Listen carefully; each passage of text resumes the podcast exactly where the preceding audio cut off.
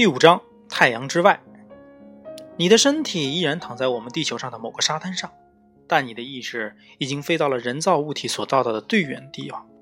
当你穿过奥尔特云的边际，就离开了太阳系，进入了另一颗恒星的领地。你穿过的这条模模糊糊的界限，已经见证了这个分界线的意义，因为你看到太阳系最远处的几颗彗星改变了轨道，啊，叛逃了啊，哈？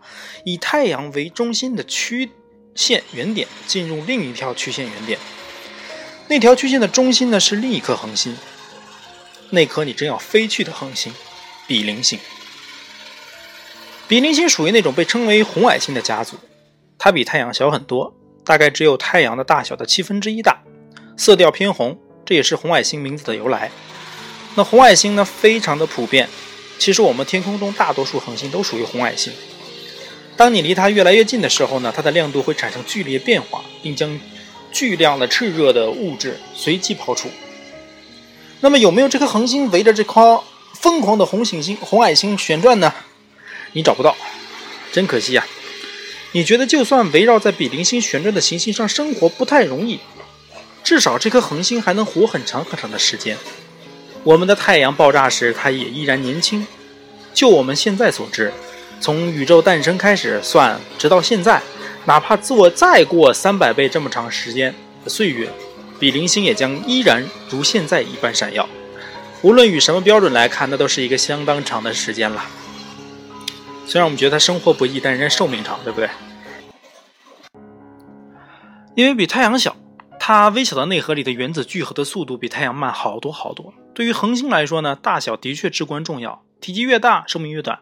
而对于那些围绕着它们旋转的这个行星来说呢，其实距离才是至关重要的因素。要想在其表面拥有液态水啊，因为液态水是目前已知能让我们所所知道的生命形式存在，行星必须不太冷也不太热。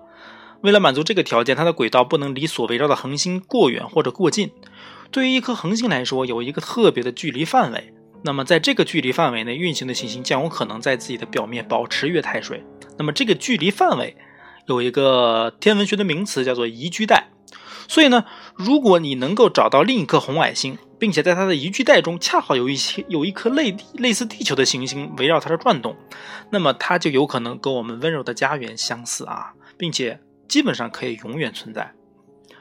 对于呃有这样的想法，你有些负罪感可能，于是你转过身来，看着你的家太阳系。原以为太阳会比天空中所有的其他行星看上去更亮一些，但事实上你失望了。你突然真正感觉到宇宙之间的距离，你不禁思考：如果自己不是意识，而是一个真正的空间旅行者，将一个信号发回家需要多久？举个简单的例子吧，如果你有一台星际移动电话，你可以尝试在每一站致电你的朋友，告诉他你的见闻。移动电话将将。你的声音转化成以光速前进的信号啊，这已经是非常非常快的速号信号了，速度了。在地球上的两地之间传递，这看起来是毫无延迟的通信工具。在外太空呢，距离通常很大，不再有什么能够瞬间传递而没有延迟的通信了。那么，从月球发出的光大概需要大约一秒到达地球，再花一秒钟返回。如果你问地球上的人是否用望远镜看到你自己，你只能在两秒钟后才能回到。听到他的回答，那么太阳就更远了，光需光需要八分二十秒才能到达地球。对话变得有趣起来，因为一方要等超过十六分钟。为什么？八分二十秒乘以二，大概就是十六分四十秒，所以超过十六分钟才能听到对方对自己问题的回答。我问了你之后，你十六分钟之后才能让我听到你的回答。但在宇宙中呢，太阳到地球的距离只能说是相当相当近了。如果你现在从比邻星上，打电话啊，给地球，那么电话铃声将在四年两个月后再响起。想想吧，你等得及吗？你所提的问题呢，任何回答最快也要在八年四个月之后才能回到你这里。我问啊，早上吃的什么呀？